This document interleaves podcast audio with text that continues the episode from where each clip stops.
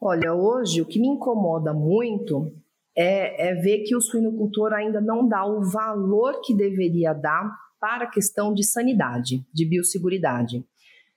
Ele investe muito, e tudo bem com isso, ele investe muito em nutrição, que é grande parte do seu custo de produção, investe muito em genética.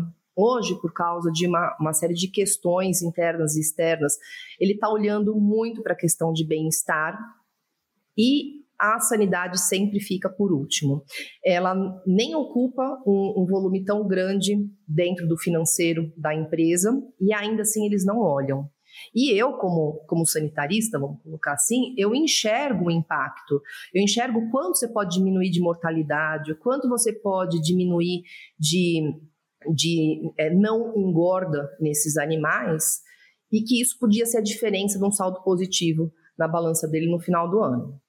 Então, é, eu, eu, falo para meus alunos, eu falei assim, não é um suíno que morreu na terminação. Calcula quanta ração esse animal comeu até o dia que ele veio a óbito.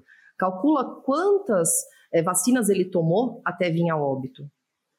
O custo geral dele não é uma carcaça. E agora você ainda tem um problema que você tem uma carcaça, né? Você tem que destinar uma carcaça que tem impacto ambiental.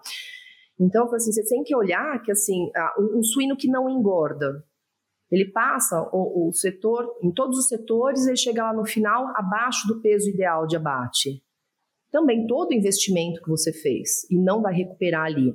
E assim, se você está com uma nutrição boa, com uma genética boa, se está melhorando o bem-estar e esse bicho não está atingindo peso, ou ele está vindo a óbito, na minha concepção, o que faltou foi a sanidade. Faltou olhar para a sanidade. Então, se der uma atençãozinha para a sanidade, eu acho que a suinocultura brasileira pode decolar.